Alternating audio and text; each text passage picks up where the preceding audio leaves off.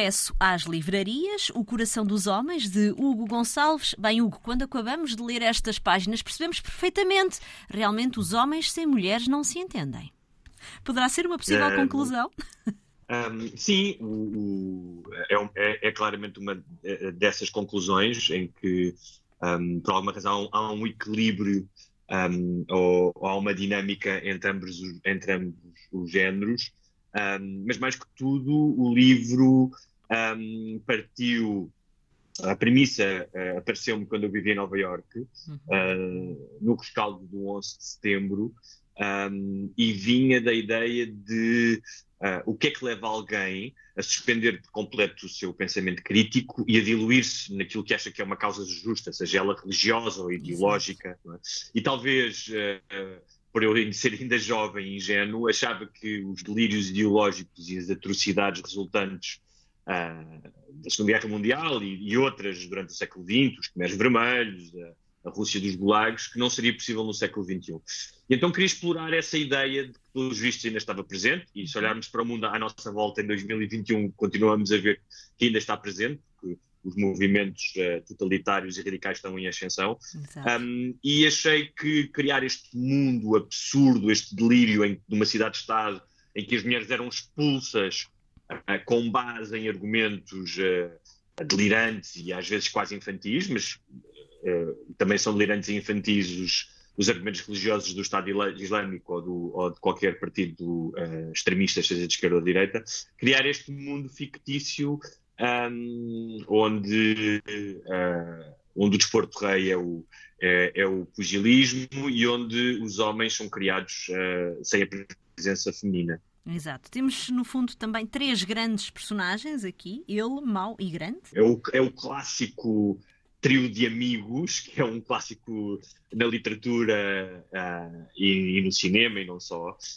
Um, e, e, eu queria criar essa dinâmica da amizade, uh, da, da, lealdade masculina, mas também acompanhar as três personagens que têm percursos relativamente que se vão distinguindo uh, ao longo do livro, não é?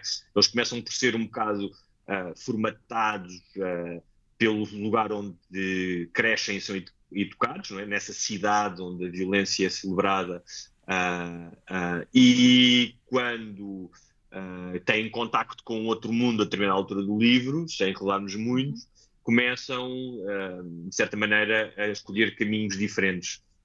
Um, e a mim interessava-me também, é engraçado porque o livro já saiu há 15 anos e eu tive que o reler, tive que reler as provas, e, e, estava a pensar que, claro que se escrevesse o livro agora, escreveria outro livro porque não sou a mesma pessoa. Isso até acontece enquanto leitor, não é? Exato. Se nós lermos um livro há 20 anos e o lermos agora, esse livro é diferente.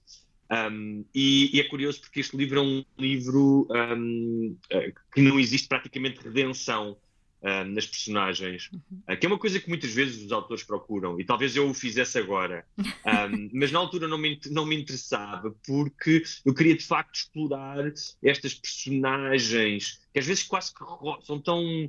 Uh, às vezes até unidimensionais, uhum. né? não são unicamente unidimensionais, mas são tão fanáticas nas suas crenças que é difícil encontrar a redenção. Ou seja, estaria possível a um Goebbels uh, no bunker do Hitler com a mulher matar os seus filhos uh, a não aceitar a derrota na guerra ter algum tipo de redenção? Ou seja, um terrorista islâmico que está dentro de um avião prestes a entrar pelas torres em algum momento quis escolher outro caminho que não aquele. Um, então queria explorar essa ideia de pôr estas personagens no limite de o que é que leva alguém, como eu disse há pouco, a suspender qualquer bom senso e pensamento crítico para um, uh, anular-se, não é? E, em alguns casos até contraintuitivamente, como os, os, bombistas suicidas, não é?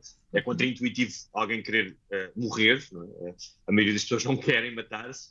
Um, então, daí uma certa um, dureza e, uh, e brusquidão uh, no percurso dessas personagens. Exato. Bem, as mulheres foram expulsas, mas estão a pairar aqui nestas páginas, como é óbvio. Sim, estão, em primeiro lugar, pela sua ausência. Ou seja, a ausência das mulheres é uma presença devastadora, não Exato. é? Porque o facto de eles não serem criados por mulheres, não terem mães, não terem contacto com, com as mulheres, um, é um vazio uh, que têm uh, consequências tremendas na, na, vida deles, não é? E depois, porque as mulheres que vão aparecendo, um, seja aquelas que são vítimas da violência da cidade, mas especialmente aquelas que vão aparecendo na vida do, do protagonista mais adiante, um, são também um, um contraponto uh, para mostrar uh, aquilo que está em falta aquilo que está em falta quando, quando se cresce sem, sem esse equilíbrio. Exato. E aqui também está em evidência estes, estes preconceitos relativamente ao que é a, a, natureza feminina e a natureza masculina, porque neste mundo as emoções eh, não, não são permitidas, Hugo. Aos, aos homens, obviamente. Sim. É curioso, eu escrevi este livro muito antes do termo uh, masculinidade tóxica ter sido cunhado. E pelos vistos, uh, é um livro que fala sobre essa masculinidade tóxica.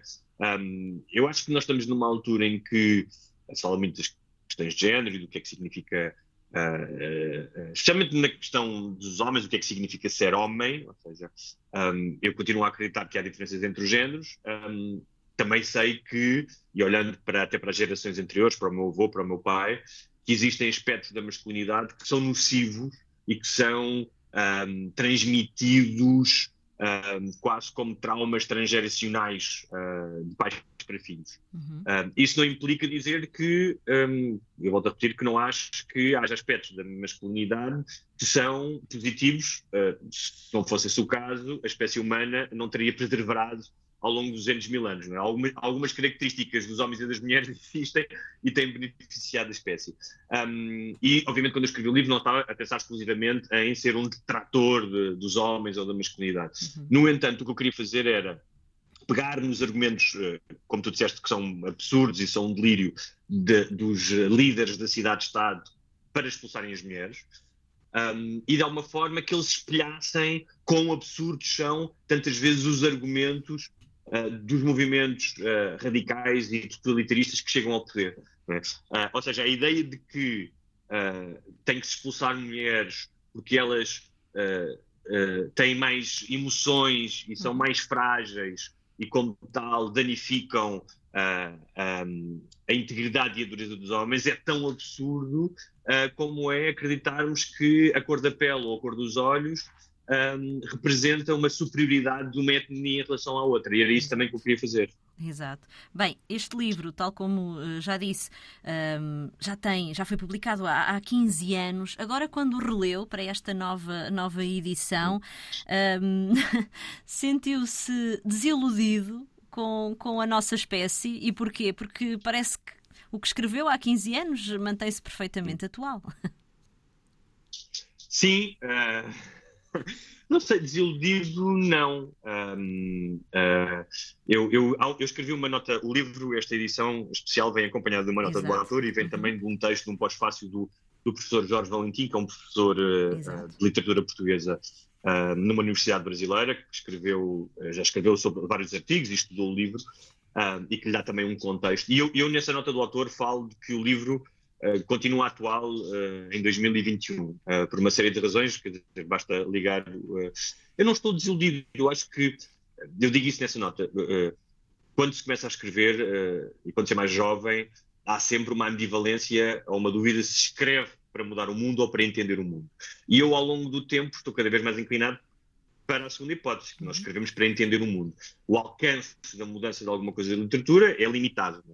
É? Uh, serve muito mais para descortinar uma verdade, para desmascarar uma certa realidade. Aliás, a ficção funciona quando um, a verdade em si mesma, os factos, não conseguem demonstrar essa verdade. Muitas vezes é a ficção que a consegue demonstrar através de uma mentira, alegada mentira, que é a ficção. E nesse aspecto não, não olho para o livro com, com nenhuma desilusão em uhum. relação... Uhum à espécie humana, uh, mas também não olho com nenhum tipo de orgulho do género. Ah, eu tinha razão. Acertei. Um, acho que não, não é isso. Acho Exato. que uh, basta estar vivo durante algumas décadas para ser por demais evidente todas as nossas insuficiências, um, mas também um, as coisas espetaculares que esta espécie de mamíferos bípedes uh, conseguem e têm conseguido. Hugo, um, é um homem de vários ofícios, claro, tendo sempre como base a, a, a escrita. Um, que é que podemos esperar do Hugo nos próximos tempos? Podemos esperar um novo livro para 2023, que vem um bocadinho na, na, na senda do meu último livro, Deus, Pátria e Família, uh, que, que, se passa em 1940, no verão de 1940. Um, este é um livro que também vai tratar uma, um pedaço da nossa história, mas neste caso uh, em 1970, durante a altura do PREC, um, e que será um livro que deverá ser ao longo de 2023. Uh, ah, estou a trabalhar nele, espero acabá-lo até ao final do ano e depois reescrevê-lo uh, nos primeiros meses de 2023. E uma série um, do realizador e que, que, é também o criador da, da série, uh, chamado Augusto Fraga, um, que escrevi em parceria com o João Tordo e com, com Augusto, chamada Rap de Peixe. É uma série original Netflix. Já está a ser está filmada. A ser filmada está a ser filmada e que deve estrear até ao final do ano. Um, e, e, que também me deu, uh, me deu muito prazer uh, a escrever. Esses são, assim, os dois grandes projetos mais próximos. Uhum. Bem, uh, isto, como é óbvio, um, o Hugo, já percebemos, eh, não para, não é? Hugo, o que é que o, que é que o faz? Eu percebo, eh, claro que é um apaixonado por contar, por contar histórias, mas o que é que o faz eh, determinar contar aquela história? O que é que para si faz a diferença e que faz com que avance para, para, para a escrita de uma história? Eu, eu, tenho um, nas notas do telemóvel, é? antigamente tinha apenas um caderninho, agora na era digital tenho, tenho as notas do telemóvel. E nas, nas notas do telemóvel coexistem desde lista do supermercado até ideias. Muito bom. E ideias são ideias para contos, ideias para séries, ideias para livros, ideias para muitas coisas. E há um, algo que se torna inquestionável, que é as ideias que de alguma forma têm alguma relevância, que têm alguma ressonância emocional e intelectual também, são aquelas que, não nos vão abandonando e que um, ao longo de meses, às vezes anos, reaparecem. As outras são esquecidas. Às vezes vou lá e, ah, tiveste ideia, ok, isto é engraçado, mas...